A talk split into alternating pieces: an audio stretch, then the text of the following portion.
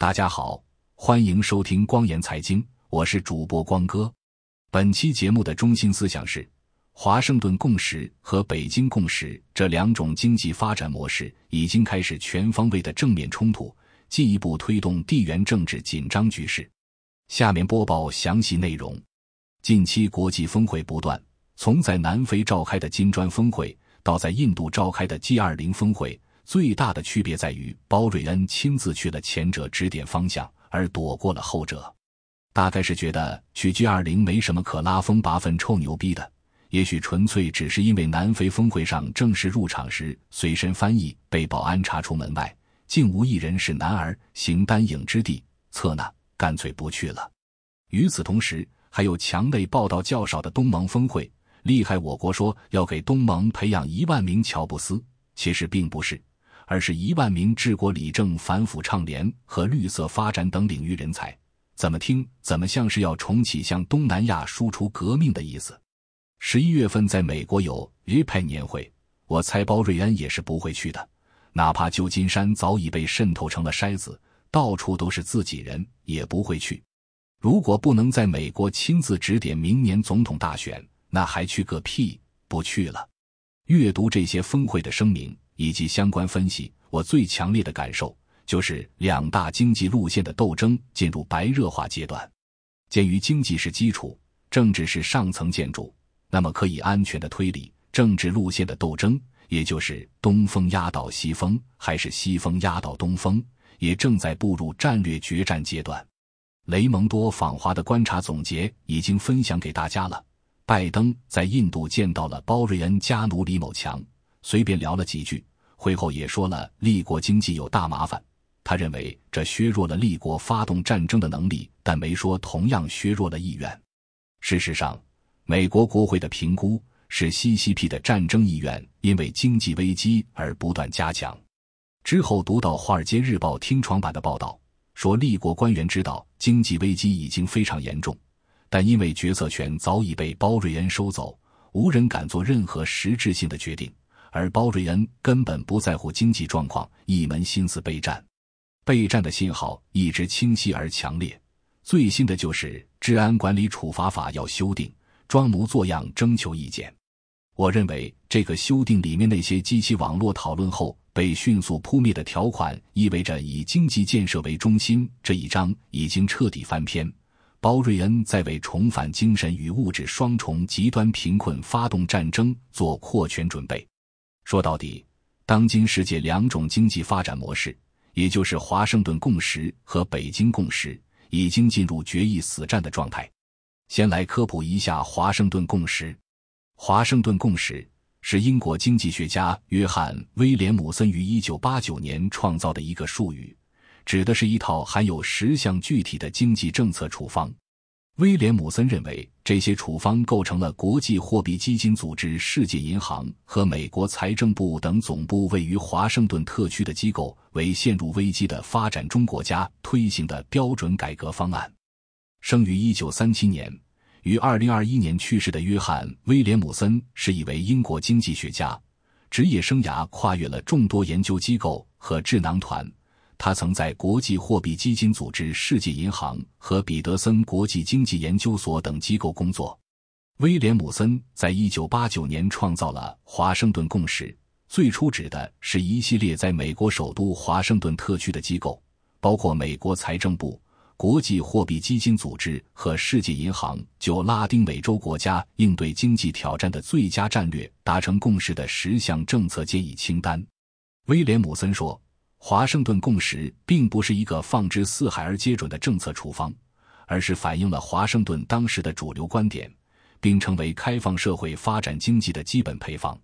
华盛顿共识的十项具体建议是：一、严格财政纪律，限制预算赤字；二、公共开支优先，将公共开支从补贴，尤其是滥发补贴，转向广泛提供有利于增长、有利于穷人的关键服务。如初等教育、初级医疗保健和基础设施。三、税收改革，扩大税基，采用适度的边际税率。四、利率市场化，放开利率管制，由市场决定。五、竞争性汇率，放开汇率管制，由市场决定。六、贸易自由化，首先是取消数量贸易限制，其次是降低关税。七、外国直接投资自由化，各国开放市场，放松对外资的管制。八、私有化，尤其是国有企业私有化。九、市场化运作，废除限制竞争、阻碍企业进入和退出的法规。十、保护产权。完善保护私有产权的法律框架。尽管华盛顿共识最初是为面临经济危机的拉美国家设计的，但所推行的新自由主义经济贸易和投资政策被认为是开放社会发展经济的基本配方。与华盛顿共识针锋相对的是所谓北京共识。北京共识，也就是中国模式的别名，被用来描述一九七八年以来中国遵循的经济和政治发展模式。与华盛顿共识形成鲜明对比。约书亚·库珀拉莫 （Joshua Cooper Ramo） 在2004年的论文中首次提到了“北京共识”这个术语。约书亚·库珀拉莫是美国作家、战略咨询顾问家和商人，他深入研究了中国专制政府统治下经济快速增长这个独特模式后，发明了“北京共识”这个词。和华盛顿共识比起来，北京共识可以说处处都是反着来的。北京共识强调由国家来主导经济增长，以市场为导向的改革占较小部分。此外，与华盛顿共识中提议的休克疗法这种激进型改革不同，北京共识的改革更注重试验性和渐进性。如果对专制不利，则随时可以逆转。华盛顿共识强调经济体全面融入全球化，而北京共识。也就是中国模式下，中国有选择的融入全球经济，在从全球贸易中获益的同时，保持严厉的资本管制。北京共识强调国内稳定优先于快速自由化，严防经济发展带来的政治自由化。尽管中国模式早已成为中宣部大肆宣扬的重要成就，但北京共识并不是一个正式的理论，而是一个和华盛顿共识对立的概念。用这个概念来解读和分析中国的经济发展模式。从本质上讲，华盛顿共识基于新自由主义原则，强调自由化和市场化，尤其是减少政府在经济中的作用；而北京共识则强调政府主导经济增长，采取有限度的渐进性改革，也就是所谓摸着石头过河，有选择的融入全球经济。占尽全球化经济贸易带来的各种便利和好处，少承担甚至不承担相应的国际义务，甚至蓄意破坏国际规则。这两种模式已经成为针锋相对的经济意识形态，构成未来地缘政治局势进一步紧张，甚至发生武装冲突的基础。如前所述，华盛顿共识最初旨在引导拉美国家走出经济危机。但很快成为许多发展中国家进行更广泛经济结构调整的蓝图。华盛顿根植于新自由主义原则，强调市场驱动的增长财政纪律和减少政府对经济的干预；而北京共识，或者说所谓中国模式，是根据中国独特的政治形势和多年停滞后的现代化需求逐步演变而来的。核心特点是政府主导经济发展。让经济发展为独裁专制服务。华盛顿共识起初被认为是解决受危机影响经济体问题的可行方案。二零零八年的金融危机削弱了其影响力和吸引力，导致许多人质疑纯市场驱动模式是否具有足够的内在稳定性。中国经济的飞速崛起激发了人们对所谓中国模式的强烈兴趣。对于那些对西方国家开出来的经济处方持谨慎态度。或寻求另一条发展道路的国家来说，北京共识提供了一个看似可行的替代方案。北京共识强调的不干涉别国内政，尤其是在人权和污染等问题上闭嘴，引起了许多发展中国家的共鸣。就核心而言，这两个模式所代表的不仅仅是经济政策上的差异，更体现了文化、政治和哲学上的差异。随着中国全球影响力的增长。全球经济重心发生了明显的变化，许多国家，尤其是那些对华盛顿共识感到失望的国家，将北京模式作为一条潜在的发展道路。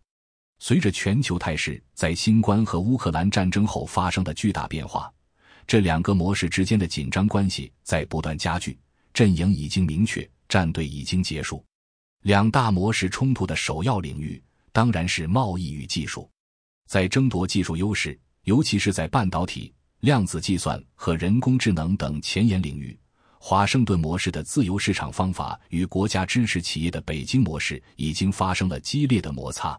中国的一带一路，尤其是在非洲和拉丁美洲等地区的大撒币，让中国把北京共识的经济意识形态输出到全球，为更全面的意识形态冲突埋下了伏笔。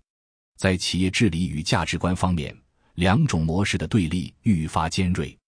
尤其是在民主、人权和环保这些经济与政治的交汇点上，两种模式已经爆发了全面冲突。华盛顿共识和北京共识虽然从初心上说都是经济模式，但却与各自拥护者的地缘政治抱负深深交织在一起。经济是基础，政治是上层建筑。经济意识形态的深刻分歧和冲突，决定了政治意识形态上的分歧和冲突是不可避免的。这两种模式之间的相互作用，无疑将塑造全球政治经济的未来。包括你我在内的在座诸位，往后余生都会在两大模式的冲突之间度过，并受到全方位的影响。感谢收听光言财经，我们的宗旨是帮助一小撮华人学习财经常识，提高财商险商，构筑风控防线，守卫财务安康。欢迎收藏、点赞、转发、评论本节目，也欢迎您订阅“光言财经”邮件组。订阅地址是“光言财经”四个字的汉语拼音全拼加上点儿康姆。本次播报就到这里，咱们下期节目再见。